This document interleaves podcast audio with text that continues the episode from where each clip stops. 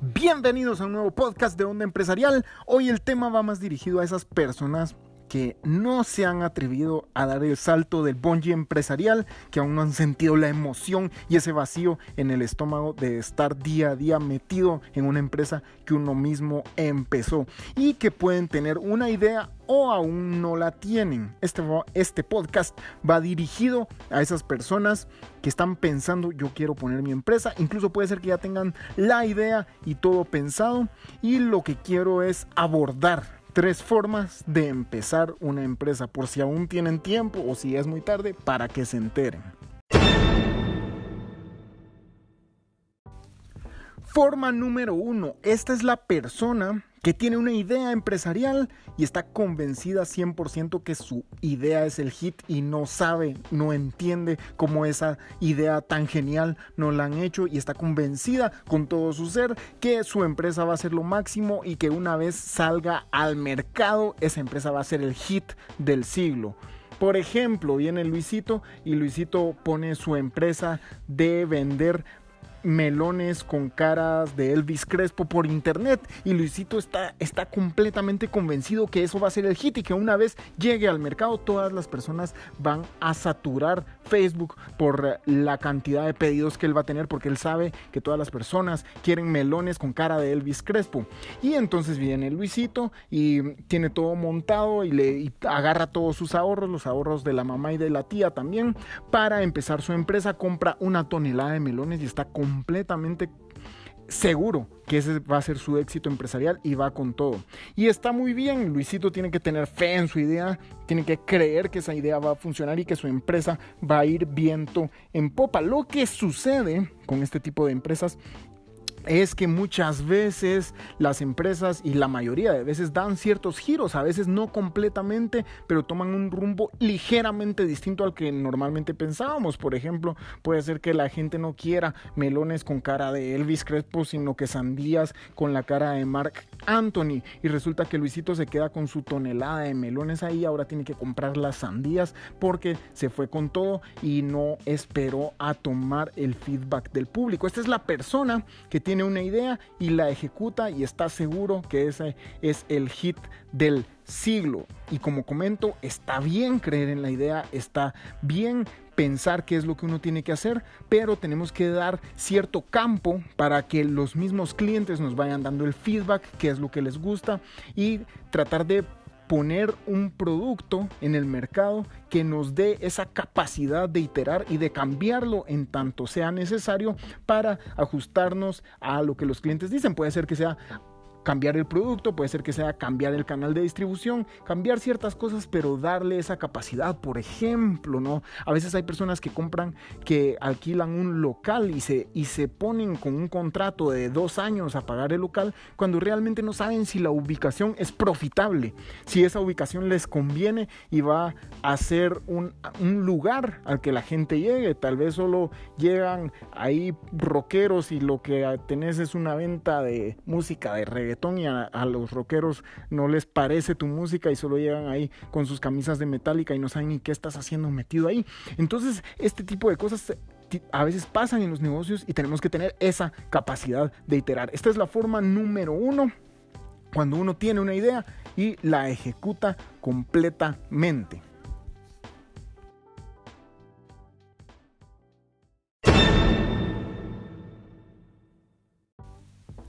Forma número dos.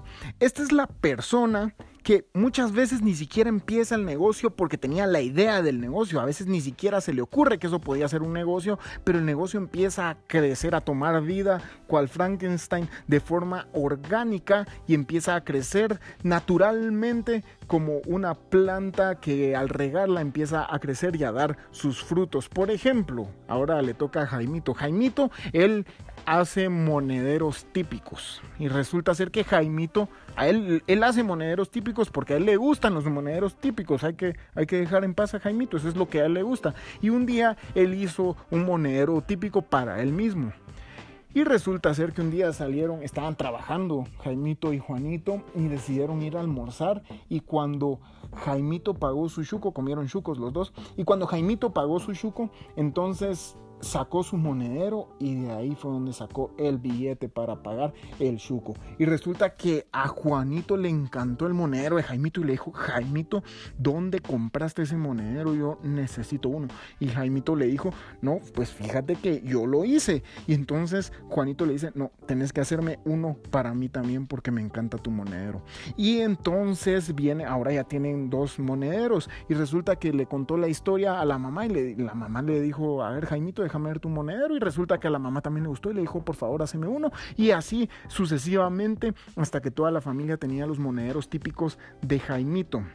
Adelantemos la historia cinco años. Jaimito está vendiendo en Guatemala, Honduras, El Salvador Panamá y parte de Estados Unidos. Está exportando sus monederos típicos porque fueron el hit porque crecieron orgánicamente, el público lo aclamó y lo pidió. Este tipo de negocios a mí me gustan bastantes y, y bastantes, me gustan bastante y he escuchado varias historias de personas que comenzaron así su negocio.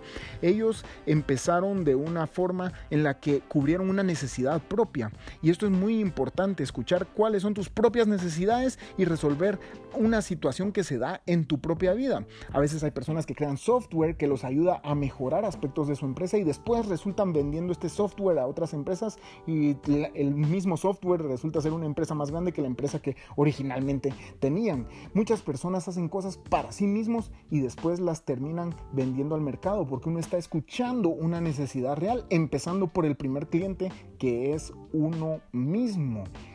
Y esto, una historia parecida, la acabo de escuchar de un amigo empresario que él hace zapatos eh, típicos, o sea, los monederos es un caso similar, pero no, no sé si alguien hace monederos típicos, de plano que sí, porque ahora hay de todo típico. Pero resulta que este amigo hace zapatos típicos, lo conocí hace poco, y él empezó su empresa porque él le pidió a un amigo que era zapatero que le hiciera zapatos típicos. Y, el amigo se los hizo y después le empezaron a preguntar que dónde había hecho estos zapatos. Y él les dijo que y él les dijo que su amigo, que su amigo se los había hecho. Y resulta que él aprovechó la oportunidad, él ni siquiera era zapatero, su papá era zapatero y el amigo también. Y él era fotógrafo y aquí si no aplica el dicho que zapatero a tus zapatos porque es fotógrafo a tus zapatos, empezó a venderlos y ahora tiene una empresa que hace zapatos típicos. Imagínense, él aprovechó esa oportunidad porque la gente los estaba aclamando, siempre le preguntaban que dónde los había hecho y él atendió esa necesidad del mercado y la cubrió. Esta es una forma de las más inteligentes, a mi parecer, de empezar un negocio. Así que date cuenta a tu alrededor, si aún no has empezado una empresa y tienes ganas de empezarla, qué es que una necesidad que tú puedas cubrir, que incluso tú mismo tengas y que otras personas alrededor tengan. Y esta va a ser una forma excelente de empezar una empresa porque sabes a lo que vas, sabes que vas con la carta ganadora en la mano.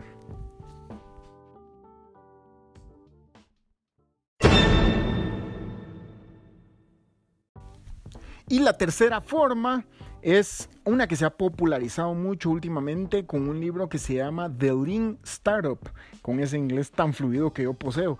Eh, se llama como la empresa ágil, por decirlo de una forma en español. Y se trata de usar un concepto que se llama producto mínimo viable. Es hacer un producto que contenga las características mínimas que se necesitan para probar si el negocio va a funcionar. Y he escuchado de varios empresarios, eh, varias entrevistas de empresarios de los Estados Unidos que han tomado este, esta forma de empezar un negocio, que es haciendo varias propuestas. Por ejemplo, hubo una empresa en específico que hacen colchones y los venden por internet y son un hit ahora. Y ellos empezaron esta empresa porque hicieron una lista de 10 cosas en su vida que podían mejorar. 10 situaciones que podían mejorar en su vida y tomaron las cuatro mejores, las cuatro más urgentes para ellos, más importantes. Y entre esas cuatro hicieron una página web para cada una y probaron cuál era la que más la que mejor recibimiento tenía por parte del mercado. Y resulta ser que entre esas cuatro tenían unas de suplementos vitamínicos, esta de colchones y no sé cuáles otras más. Tenían otras dos ideas más, solo eran ideas, ni siquiera habían inscrito la empresa, no tenían el producto, ni siquiera. Es, es una forma también muy inteligente de empezar una empresa. Y resulta ser que ellos publicitaron esto, pagaron publicidad para hacer como que si eran empresas de verdad y ver qué producto era el que tenían que producir y los colchones fueron los que tuvieron las primeras ventas y entonces con los primeros clientes tuvieron que decir, mire papadito, disculpe, pero la verdad es que todavía no tenemos los colchones y nos espera dos años a que empecemos la empresa, pues con gusto se lo llevamos a su casa. Para mientras, pues quédese con el que tiene y siga durmiendo ahí. Y resulta ser que tomando esta forma de, crear una empresa, supieron que de esas cuatro ideas la de los colchones era la mejor. Y esta creo que es una forma, ya como ya mencioné, muy buena para empezar un negocio. Si tienes varias ideas, en esta época ni siquiera se necesita tener un local. Imagínense, solo necesitamos tener una idea, ponemos una página, ni siquiera en internet, en Facebook la, ponemos, la podemos hacer y empezar a vender el producto, a ofrecer el servicio desde la página de internet y después cuando lo pidan empezamos a ver cómo le hacemos. Ni siquiera tiene que estar montado todo, tenemos que tener una idea básica, como comento, un producto mínimo viable de cómo cubrir e, ese producto y dárselo al cliente. Obviamente no entregar algo chafa ni algo que no sea de buena calidad, sino que incluso podemos al principio comprarlo en otro lugar para ver o armarlo nosotros en nuestra casa, en nuestra cocina, en el garage, en el cuarto, no importa, con tal de saber si ese concepto tiene pies y va a caminar. Así de fácil. Tenemos que saber si esa idea funciona. Y podemos hacerlo como estos, estos empresarios que hicieron cuatro propuestas, o pueden ser dos, o puede ser solo una, e ir probando de una en una que también sería muy sabiondo hacerlo, ir probando y saber cuál es la que va a funcionar. Entonces, esos son los tres, las tres formas de empezar un negocio. No es que sean las únicas tres, pero son tres formas de empezar un negocio. Una, tener la idea, formarla y ponerla e ir con todo. Segundo, algo que crezca orgánicamente, cubrimos una necesidad nuestra y luego vemos si el público la pide. Y tercero es un producto mínimo viable, ponerlo en el mercado y ver también si el, el público lo pide y hacer los cambios que se necesiten. Y para mí, la más inteligente es la segunda, pero muchas veces eso pasa más que todo cuando uno no lo ve tanto como un negocio o, o tiene cierta idea pero va más despacio. Entonces, si es alguien que ya quiere y sabe que quiere empezar su empresa, la mejor es la tercera. Probamos la idea, fácil, rápido, producto mínimo viable en el mercado, boom, vamos con todo. Muchas gracias por habernos escuchado en este podcast. Los esperamos en la próxima.